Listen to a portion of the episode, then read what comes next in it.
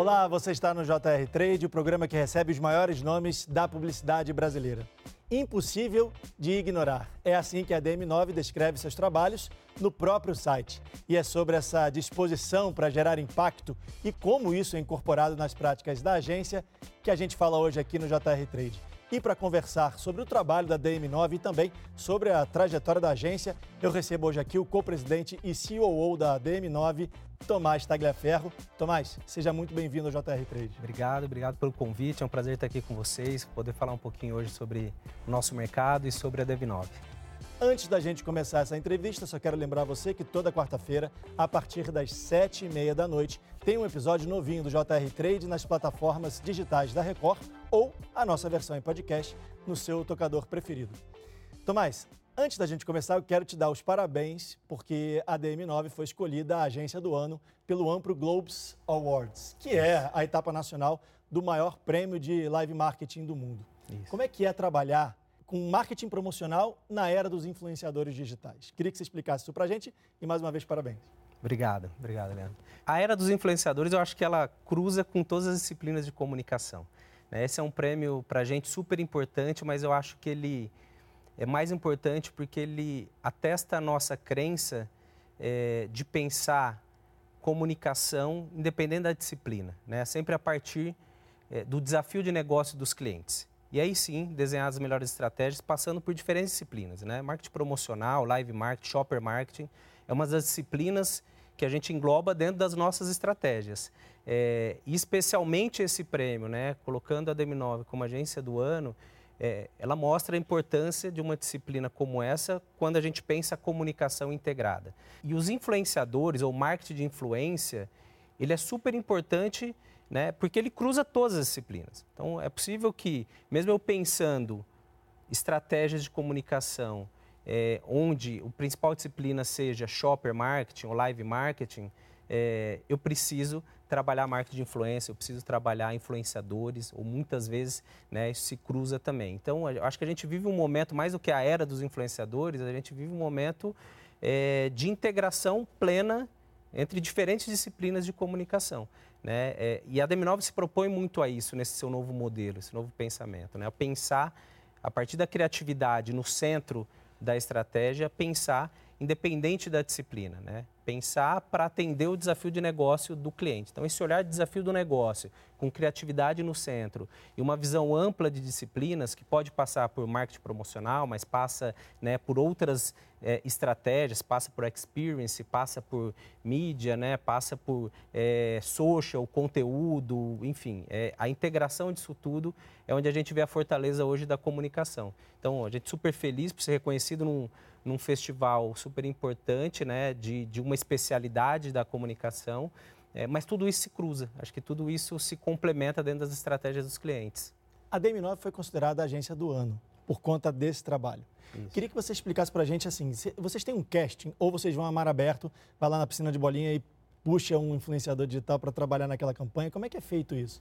Não, isso, isso vai muito. A gente não tem um casting próprio, né? A gente vai a mar aberto, a gente tem parceiros que a gente trabalha junto para definir a melhor estratégia, mas é sempre parte de uma estratégia mais ampla. Né? Então, o influenciador ou os influenciadores, é, os nomes que a gente vai buscar, eles precisam ter, primeiro, uma conexão, uma verdade com aquela marca ou com aquela campanha. Acho que isso que é o sucesso, né? quando a gente fala de campanhas que envolvem social, que envolvem influenciadores, creators, né? precisa ter essa conexão para que seja construída uma linguagem muito nativa. Né? Mas sempre a partir de uma visão mais ampla. Ele é parte, né? É, só o marketing de influência, muitas vezes, ele não vai resolver o problema de comunicação que a gente precisa. Quando você fala que tem que ter conexão, seria o quê?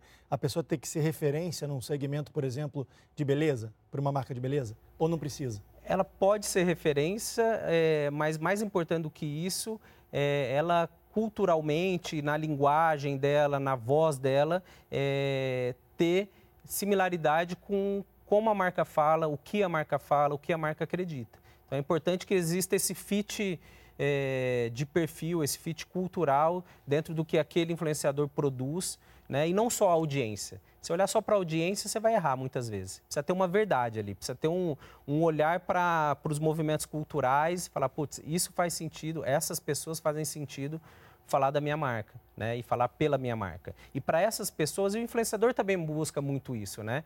Marcas em que ele se conecte realmente, né? Não simplesmente ele seja só um canal ou só um meio para chegar ali nas pessoas que a gente precisa chegar. Então, por exemplo, as marcas procuram influenciadores, criadores de conteúdo que são referência em determinados assuntos ou não, não necessariamente. O que, que elas estão procurando hoje na internet? Quando a gente fala em, só para atualizar aqui, quando a gente fala em mar aberto, buscar em mar aberto é entrar na internet no escuro, né, e ir pesquisando um por um, tentar encontrar isso. quem é a pessoa que pode. É que hoje a gente tem muita ferramenta para isso, né? Então nem, nem sempre é muito no escuro. A gente consegue ir cruzando os perfis que a gente procura fazer um shortlist ou um, uma lista ali e a partir daquilo a gente discutir, entender, conversar com os influenciadores, plugar nossos parceiros também é, que ajudam a gente a buscar é, é esses perfis, né, esse casting é, e que tenha muita conexão com a marca que a gente está falando. Então, ser referência é importante, mas nem sempre ser referência é importante. É, é, é, importante que ele se conecte culturalmente com aquele público que eu vou conversar dentro daquela estratégia de comunicação. Importante é o público dele, né?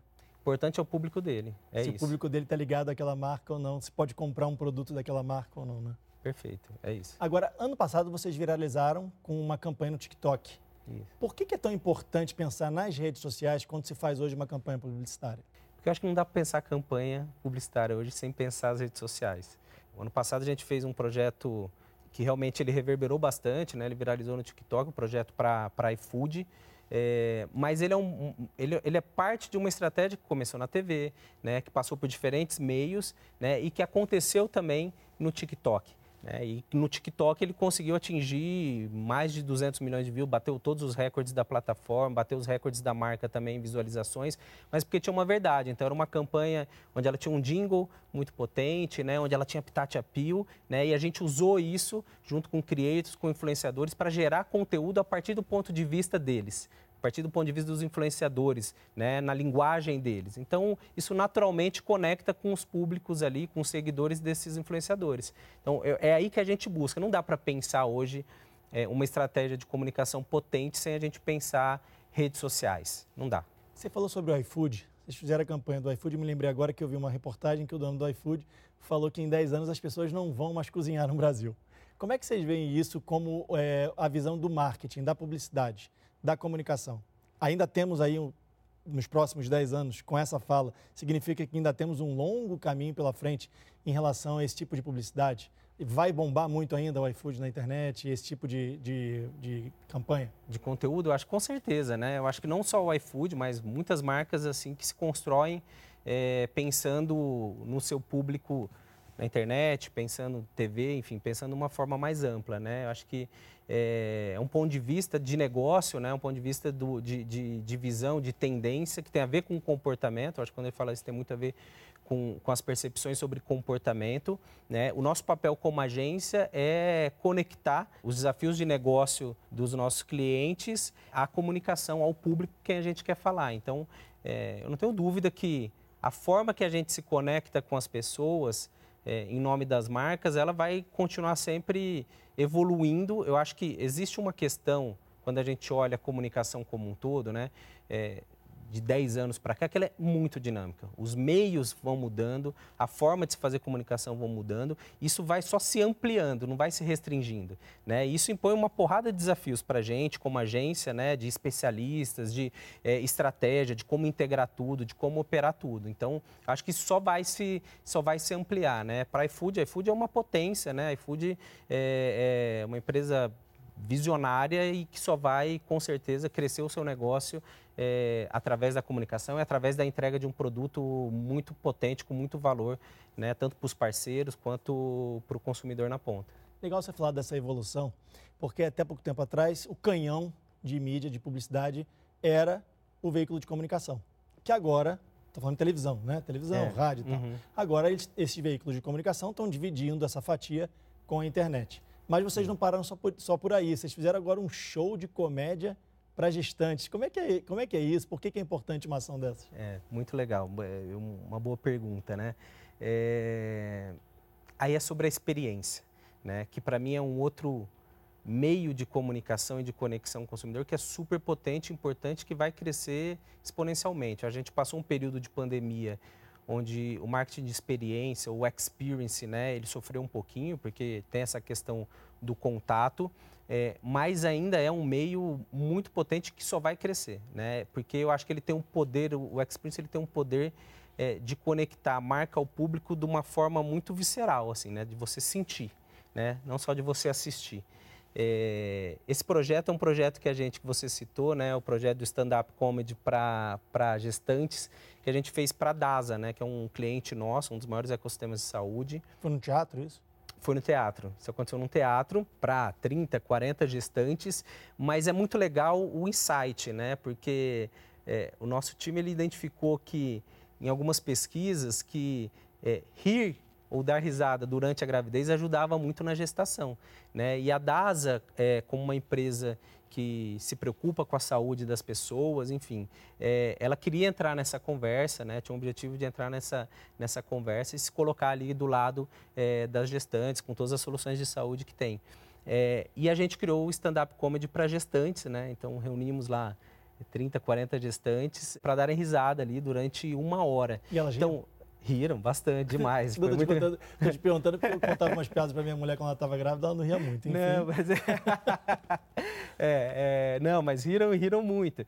Mas a, a, estratégia desse tipo de projeto, que é o mesmo projeto, é, é a mesma estratégia quando a gente fala de grandes eventos, de patrocinar, de estar presente num, num The Town, como a gente teve com o iFood, no Rock in Rio, em outros eventos grandes, ela é muito one-to-one-to-many, né? Então, como que a partir disso eu gero conteúdo para a marca né, e potencializo isso para muitas pessoas depois em diferentes meios, né? Como, por exemplo, redes sociais que a gente estava citando, citando aqui. Né? Então, um projeto super bacana, enfim, e, e, e que a gente gosta muito de fazer também. A inteligência artificial pode ajudar a recriar pessoas famosas, personalidades, artistas ou a inventar pessoas que não existem. A minha pergunta é a seguinte: os consumidores se conectam, podem se conectar com a inteligência artificial ou eles só se conectam com pessoas reais? É difícil de responder, né? Até porque é tudo muito novo. A gente tem testado muitas coisas, visto muitas coisas. É, mas eu acho que quando a gente fala de inteligência artificial, obviamente ela traz um avanço em diferentes aspectos de comunicação, né? da comunicação e da operação de uma agência. Então, ela ajuda muito ainda, hoje ela já ajuda muito é, em questões que são mais braçais. Então, hoje você consegue é, facilmente é, criar uma, uma imagem, criar uma foto, né, criar um vídeo, vários exemplos que você deu.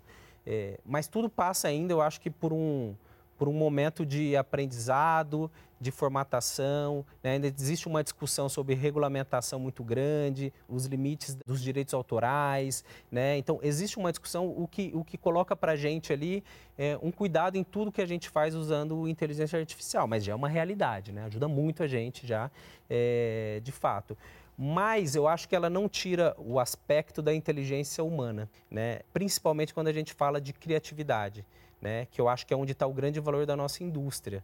É, eu acho que a gente, sabendo usar e pilotar a inteligência artificial, a gente vai ter muitos benefícios para a indústria como um todo, para a comunicação. Agora, o engajamento gerado, né, você citou alguns exemplos. Então, poxa, eu posso criar influenciadores que não são reais. Pode, mas é com um nível de, de, de, de realismo né, é, que chega até a confundir muitas vezes. Então, as pessoas preferem um real ou um criado por inteligência. Não sei responder ainda, né, porque às vezes isso pode se confundir com o que você está vendo realmente. Aquilo pode ser é, parecer real, mas é inteligência artificial. Então, eu acho que ainda tem muita discussão, tem muita água aí para passar embaixo dessa ponte, mas é uma realidade, é algo que a gente está super olhando e usando já para muitas coisas na DM9 mesmo, né? E não só para o trabalho criativo em si, mas para a gestão de projetos, né? Para a operação da agência. É, e estamos se debruçando muito no tema para cada vez aprender mais e entender como a gente consegue trazer isso de forma é, segura para o nosso dia a dia, para a nossa entrega criativa, para o que a gente coloca na rua. Nesse ano agora, ano de eleição, essa discussão sobre inteligência artificial provavelmente vai ser acelerada. Demais. Você falou sobre direitos autorais, eu entrevistei aqui o Pernil, da uma BBDO, Sim. que fez a campanha da Volkswagen, Sim. e ele fala sobre isso, sobre trazer de volta né, a Elis Regina para a campanha, isso, isso foi e gerou uma série de discussões na internet. Eu queria que você falasse sobre as operações. Você estava dizendo que é, a, parte de operações está de olho nisso também e é a área que você cuida lá na isso, DM9, né? Isso, isso. Como é que as áreas eh, se integram na DM9? Queria que você explicasse um pouco sobre esse trabalho das operações, das operações e, e se vocês realmente estão de olho se todas as áreas estão de olho na inteligência artificial e como que isso é Sim. é feito lá. Sim, perfeito. É, bom, eu acho que a operação hoje em uma agência talvez seja um dos maiores desafios que a gente tem, né? Por quê? É, a comunicação, ela evoluiu demais, né? ela mudou muito. Se a gente olhar 30 anos para trás, você pensar a operação de uma agência, ela estava pautada ali em quatro áreas, basicamente. Né? Você tinha a área de atendimento barra planejamento, você tinha a área de mídia, a área de criação, a área de produção. Né? E você tinha quase que um, um, um playbook para botar uma campanha de pé. Né? Então, os meios eram os mesmos, era TV, rádio, jornal, out of home, enfim. É, hoje, o ecossistema é muito mais complexo. Né? Então, existem muito, muito mais especialistas, muito mais disciplinas dentro de uma agência para você colocar uma campanha integrada de pé. Né? Então, áreas como data, BI, social, conteúdo, desenvolvimento, enfim, área de gestão de projeto que acaba nesse contexto ganhando uma importância muito grande, porque precisa conectar todas essas outras áreas. Então, hoje quando a gente vai colocar uma campanha na rua, eu preciso juntar diferentes especialistas, né? Muitos especialistas. Então, isso coloca para a gente um desafio, uma complexidade muito grande. Então, hoje na DM9, é, a gente faz isso com metodologia, né? a gente faz isso com plataformas de gestão, então é tudo muito digitalizado para a gente entender os momentos em que os projetos estão, né? como eles entram, como que os profissionais se plugam, né? com cronogramas bem estabelecidos, para a gente entender onde começa a etapa de um, termina a etapa de outro, é, com workflow. Então, isso é, isso, é, isso é realmente tratado de uma forma muito importante para que na ponta trabalho saia com a qualidade que a gente quer que saia, dentro do tempo que foi é, colocado para aquele projeto, né, é, e que entregue, no fim das contas, né, o resultado que o cliente tem de expectativa. Então, hoje isso é feito de uma forma muito profissional. E aí a área de gestão de projetos né, é uma área que cuida dessa integração né, entre todas as disciplinas, entre todos os especialistas da agência, para fazer um projeto lá na ponta ele sair é, da forma que ele tem que sair. Queria que você falasse um pouco sobre os embaixadores das marcas. Eu li uma reportagem recentemente que a, a Bombril está tentando trazer de volta o Carlos Moreno, que foi embaixador da Bombril durante anos.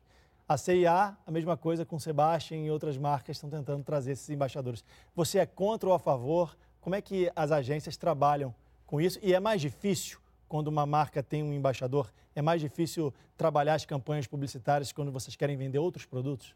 É, não, boa pergunta. É, eu, eu não acho que é sobre ser contra, contra ou a favor, né? Eu acho que existe a estratégia de cada marca é, e existem marcas que funcionam muito bem com embaixadores, é, pela forma que falam, pelo mix de produtos que tem, né, ou de serviços, e tem outras marcas que precisam se conectar com momentos muito rápido ali e que tem muito a ver com o seu público, é, de uma forma um pouco mais individual.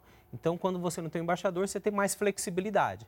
Né? Então, ah, preciso falar sobre, cara, vou aproveitar e vou falar aqui sobre gastronomia. Então, eu trago alguém que entende mais de gastronomia ou que seja uma figura relevante dentro daquele território, daquele universo. Dando um exemplo. Por outro lado, né, a figura do embaixador ajuda, de fato, a construir, médio longo prazo, uma conexão daquela, daquela imagem, daquela personalidade com a marca. Então, na hora que eu vejo aquele cara, eu já associo imediatamente àquela marca. Você deu o exemplo Bombril, né? Então, Carlos Moreno entrou na TV, todo mundo sabe que ele vai falar de Bombril. Eu acho que em alguns modelos o embaixador ele, ele deixa tudo mais dinâmico né, e mais ágil também, porque à medida que vai se criando uma relação com a marca, né, é, esse cara ele, ele, ele vira realmente um porta-voz, ele conhece é, do tom de voz, ele conhece da linguagem, ele conhece de tudo. Então facilita também em alguns aspectos.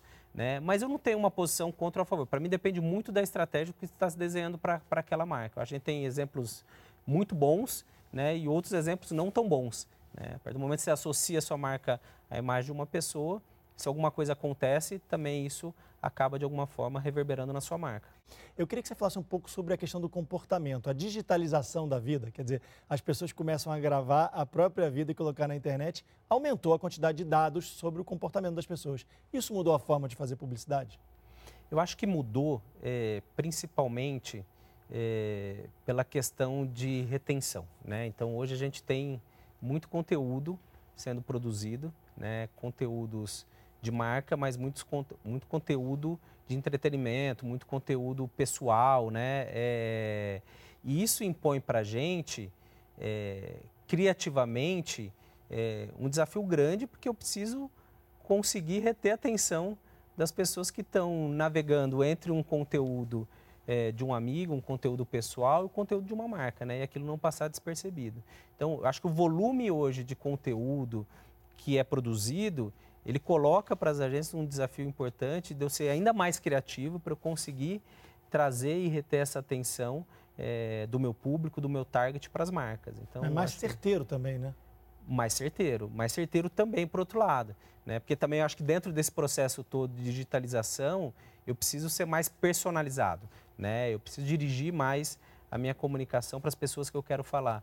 Né? E muitas vezes dentro de uma jornada, né? a gente olha muito para a jornada ali do consumidor, a jornada do shopper, é, o teu momento de retenção, o teu momento onde eu consigo falar com você é diferente do meu momento, é diferente do momento dele, mas hoje a gente tem ferramentas e meios de chegar no momento certo ali dentro da jornada de um, de um consumidor e conversar com ele dentro de um assunto que seja relevante para ele. Não adianta você ter dados sobre o comportamento das pessoas se você não tem profissionais qualificados, especialistas nisso. Ah, Esses profissionais estão sendo hoje os mais procurados no mercado ou não?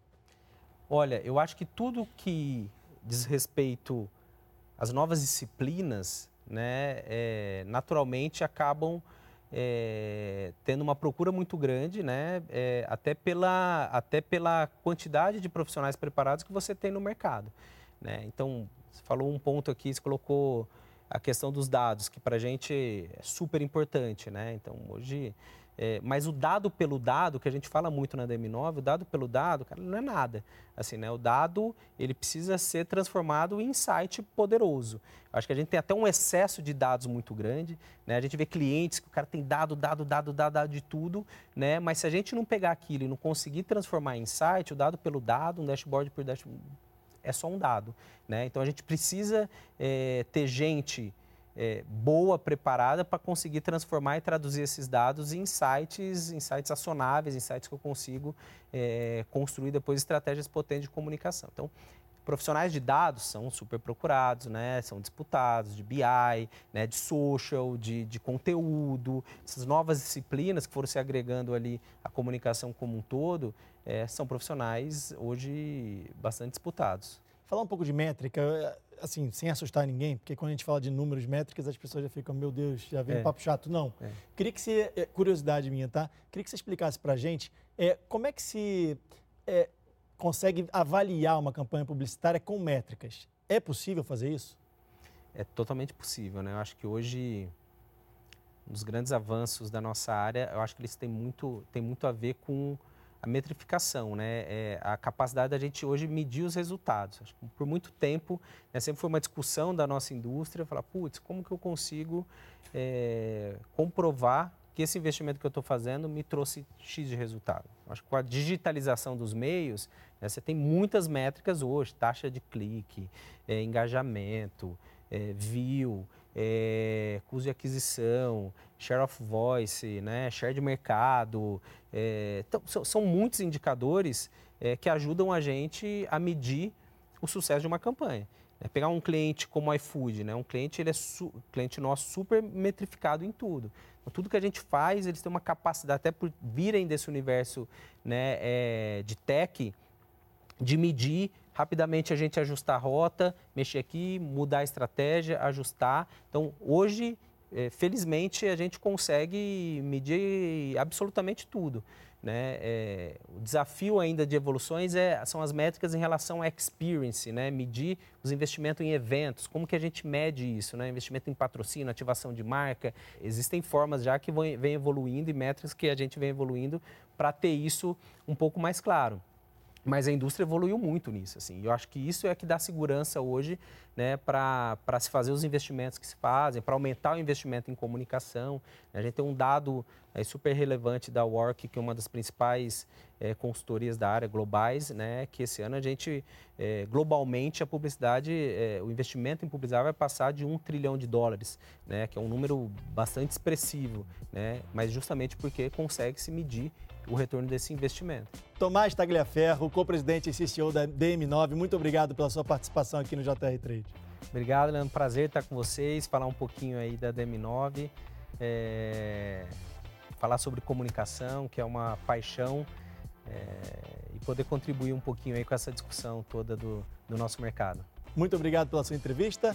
Só lembrando que o JR Trade é o seu espaço para falar sobre comunicação, marketing e publicidade das marcas. Toda quarta-feira, a partir das sete e meia da noite, tem um episódio novinho do JR Trade nas plataformas digitais da Record ou a nossa versão em podcast no seu tocador preferido. Muito obrigado pela sua audiência e a gente se vê.